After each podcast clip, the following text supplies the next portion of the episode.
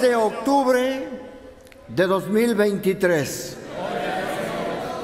A la amada iglesia redimida y santificada por el glorioso sacrificio del unigénito Hijo de Dios, la paz de Dios y la gracia de su Hijo Jesucristo abunden en vuestros corazones. Yo estoy bien. Gracias a Dios. Las oraciones, las plegarias que la iglesia ha hecho por mí han permitido que Dios conteste favorablemente en mi ánimo. En ningún momento ha entrado en mí ningún tipo de depresión, porque mi confianza está en Dios. El Dios en quien creemos es el creador del cielo y de la tierra, nuestro hacedor, nuestro único bienhechor y nuestro único benefactor. En Él tengo puesta toda mi confianza. Yo no, yo no reniego de lo que Él ha permitido que suceda, porque siempre hay una razón por la cual Él lo permite. Aunque nuestra razón no haya una pronta respuesta, o una pronta explicación, sabemos que todo lo que Él hace es perfecto. Lleva un fin, lleva un propósito, porque no hay nada que pase en la tierra de lo cual Él no tenga conocimiento. En el amor y en la unidad de la iglesia, yo me siento muy fortalecido, sabiendo que Dios contestará pronto nuestras oraciones y nuestras súplicas, porque Él es un Dios poderoso, es un Dios milagroso. Es un Dios que hace las cosas conforme a su voluntad y que posteriormente su obrar resulta incomprensible en toda su forma para la razón del hombre natural, impensable en la mente humana, increíble de entenderlo, inexplicable de aceptarlo. Ese es nuestro Dios, en quien nosotros confiamos. Pero en estos días me he dado cuenta, a través de las noticias del conflicto que se ha desatado en el territorio de Israel, y claro que me da mucha tristeza, pues allí tenemos a nuestros hermanos que están llevando el Evangelio a esos lugares en cumplimiento de las promesas de Dios valientes. No se han quejado. No han dicho que tienen miedo. Todo lo contrario.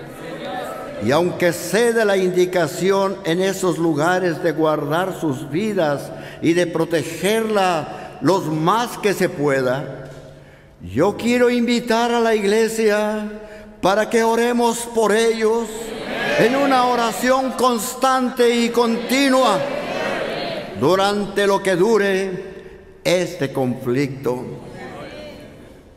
Nos estremece y nos desgarra ver, oír, escuchar a las personas que no solamente han perdido familiares en esta guerra, sino aquellos que fueron secuestrados, arrancados de sus familias y que son personas que lamentablemente están en una situación y condición que causa mucho dolor, tanto a la comunidad, principalmente a sus familiares.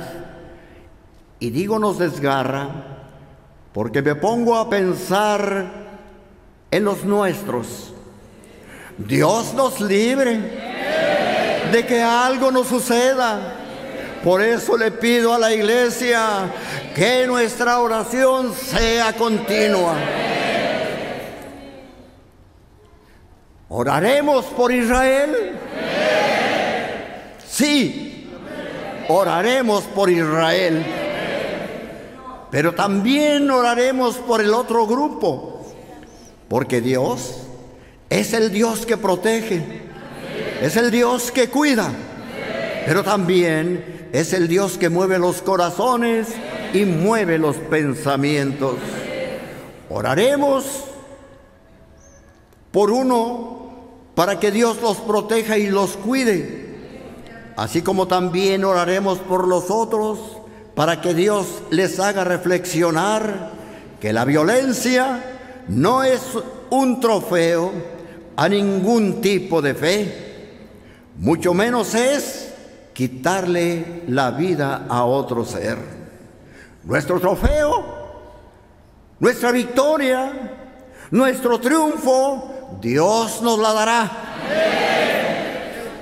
Y también a toda persona que haga su voluntad, que no es la agresión, ni la violencia, ni hacer daño alguno. El que cree en Dios y vive con Dios, vive con la paz de Dios y con el amor de Dios en su corazón. El que cree en Dios y vive con Dios, vive con la paz de Dios y con, y con el amor de Dios en su corazón. Entonces, una persona que es realmente feliz, porque vive en Dios y viviendo con Él, nunca le hará daño a su prójimo, nunca pensará en hacer algo malo en contra de su prójimo porque precisamente la paz de Dios trae paz. Y la comunión de Dios trae armonía y felicidad. Y nunca una persona feliz buscará hacer daño a su prójimo. Y nuestra oración será para Israel. Que Dios los cuide, que Dios los proteja y que permita esa situación no llegue a, peores condiciones, pero también oraremos por el otro grupo, que Dios les haga entender que es un Dios de amor, que es un Dios de paz.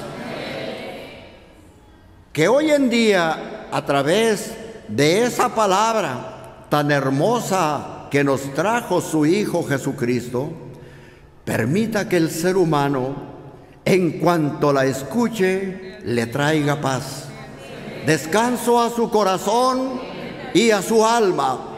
Así que oraremos por todos ellos. También oraremos por todas las autoridades del mundo. El gobierno de este país de Estados Unidos de Norteamérica, los gobiernos de los diferentes países que son parte de las Naciones Unidas, los gobiernos de los países que tienen otras ideologías religiosas diferentes a las nuestras, por todos oraremos para que Dios, ese Dios único, ese Dios vivo y ese Dios poderoso, obre en los corazones y vuelva la paz. Que no se olviden tampoco de orar por las autoridades de este mundo, quienes sean, quienes trabajan para mantener la paz, también en este lugar de la cual yo soy partícipe, porque Dios me ha cuidado y no me ha pasado nada. Y deseo que así sea en todos los lugares, iniciando hoy en Israel que está viviendo este penoso conflicto. Que Dios los bendiga. Que Dios los siga amparando bajo la cubierta de sus alas. los siga saciando de la grosura de su casa y los abreve del torrente de sus delicias. Los amo en Cristo. De lo profundo de mi corazón os envío fraternalmente un saludo. Vuestro en Cristo, Nazón Joaquín García, siervo de Dios y apóstol de Jesucristo.